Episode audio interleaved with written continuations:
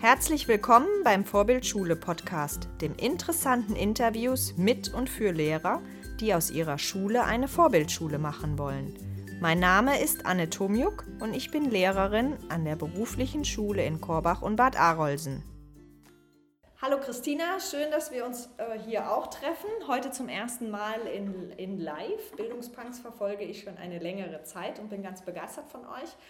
Und finde es schön, dass wir uns heute kennenlernen und habe dich gleich abgegriffen für das Interview. Ganz kurz nur für die, die dich noch nicht kennen sollten. Wer bist du und was machst du?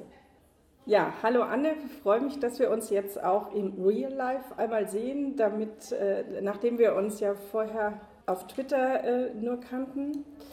Ähm, und äh, so war das auch bei uns bei den Bildungspunks. Wir haben uns erst über Twitter online gekannt, getroffen, ausgetauscht und irgendwann, so vor etwas mehr als einem Jahr, entstand dann die Idee, dass diese Plattform bildungspunks.de diese Website gestaltet haben. Und ähm, wir bieten einen Datenpool für Lehrende, die unterwegs sind in der digitalen Welt. Aber du bist auch Lehrerin. Ich bin auch Lehrerin, äh, bin an einer kooperativen Gesamtschule mit Oberstufe und habe die Fächer Politik, Wirtschaft und Informatik. Ah ja, okay. Gut, für mich ist Bildungspunks eine Plattform, wo ihr Themen abstimmt, die Lehrer bewegen und dafür wird auf unterschiedlichste Art und Weise diskutiert und Beiträge gesammelt. Kannst du einfach mal so zusammenfassen, wo du sagst, du hast ja den Überblick über diese Plattform. Was sind gerade die Themen, die drei wichtigsten Themen vielleicht, worüber sich Lehrer gerade Gedanken machen, was sie am meisten bewegt? Also wir lassen jeden Monat abstimmen, welche Themen sind für euch wichtig und dann kommen immer so 50 bis 70 ähm, Stimmen zusammen. Ein Thema, was äh, von vielen äh, gewählt wurde, war das erste Thema mit wie lege ich meine Daten ab? Mhm. Und wir äh, freuen uns dann immer über Beiträge irgendwelcher Art. Das heißt, äh, es ist eine Beitragsparade. Man kann ganz klassisch einen Blogbeitrag schreiben oder aber einfach nur einen Tweet absetzen zu diesem Thema, einen äh, Podcast, ein Video, eine Sketchnote, eine Infografik, ein Foto. Das, von dem ihr denkt, das passt dazu. Mhm. Ein Thema, was schon zweimal dran kam, war, welche Kompetenzen sollte eine Lehrkraft haben im digitalen Zeitalter. Da gibt es auch ganz äh, viele Beiträge, das war im Februar diesen Jahres dran.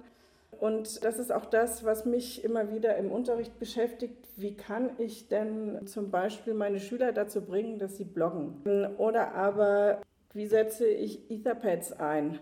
Oder aber, wann macht es denn Sinn, äh, mit Quizzen zu arbeiten?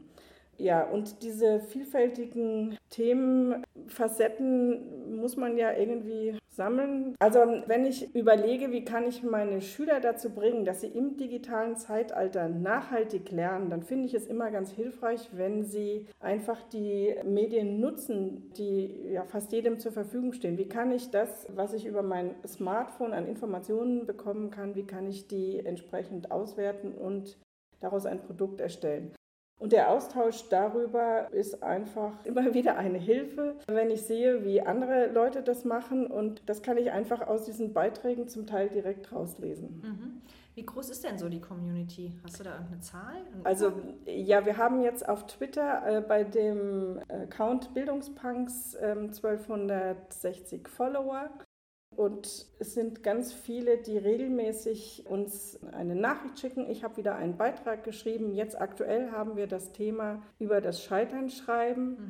Und das scheint ein Thema zu sein, was für viele durchaus wichtig ist und wo sie sich, ich sag mal, zum Glück trauen, darüber zu reden, weil äh, wenn ich weiß, wie ich mit Versagen, mit Problemen, die ich nicht bewältigt habe, äh, wenn ich damit umgehe, einen Weg gefunden habe, da rauszukommen oder das anders zu bewerten, dann ist eine Menge passiert. Mhm.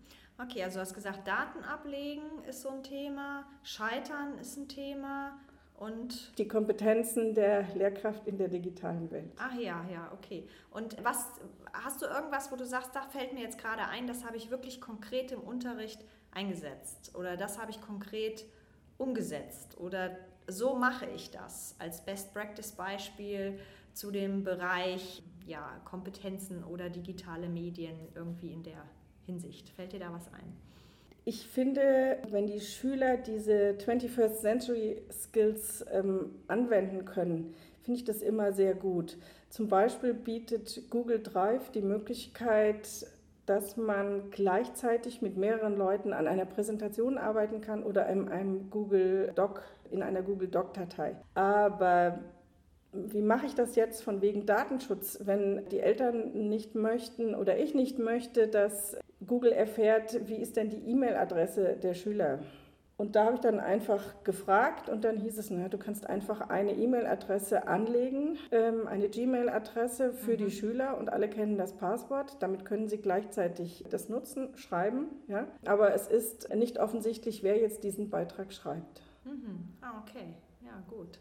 Ja. Das heißt, die DSGVO ist äh, gewährleistet, aber trotzdem können die Schüler sich irgendwo anmelden. Ja, also ich meine, dieses Thema Tracking ähm, ist ja immer eine Frage auch. Und wie kann ich zum Beispiel den Schülern ermöglichen, dass sie selbst etwas gestalten, aber ohne dass jetzt offensichtlich ist, äh, wer genau wie das ist. Ja? Also wenn das über die Rechner der Schule geschieht, ähm, kann ja von außen nicht zugeordnet werden, wer das jetzt ist. Und wenn sie nicht mit der eigenen E-Mail-Adresse arbeiten, sondern mit einer, die ich halt vorgebe, dann kann man nur erkennen, irgendwas, was ich gemacht habe oder wer auch immer, mhm. ist gelaufen. Ja, schön.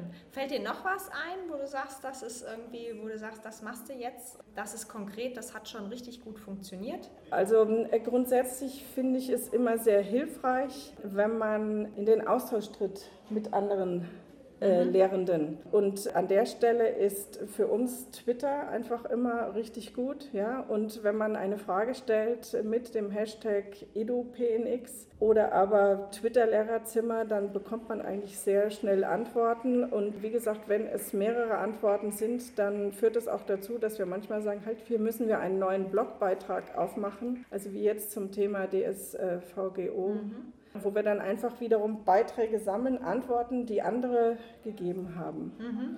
Also es ist eine offene Community. Wir freuen uns über jeden, der mitmacht. Ja, es ist alles unter OER-Gesichtspunkten und nach Datenschutz in Ordnung. Und es lebt wirklich davon, dass andere sagen, ach ja, ich habe hier etwas, das könnte anderen helfen.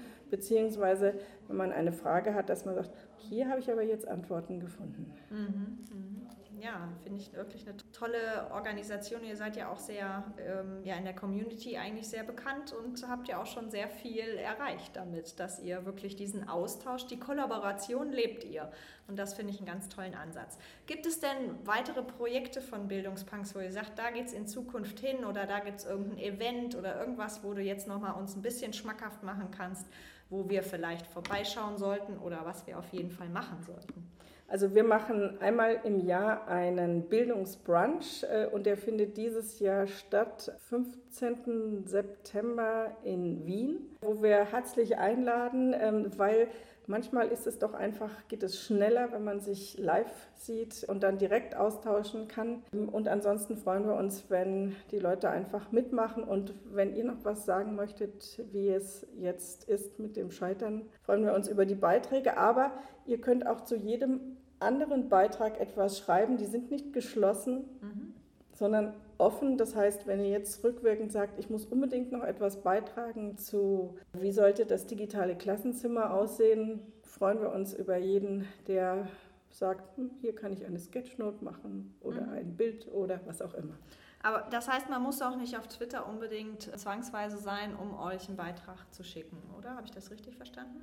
Genau. Also jeder, der irgendwie eine Möglichkeit findet, uns etwas mitzuteilen davon, was er zum Thema gemacht hat, kann das gerne tun. Entweder halt über Twitter oder aber per Mail oder wie auch immer äh, mit dem Hashtag EduPNX. Mhm, okay, also schaut auf jeden Fall vorbei bei www.bildungspunks.de. Super, danke dir. Ja, danke, Anne.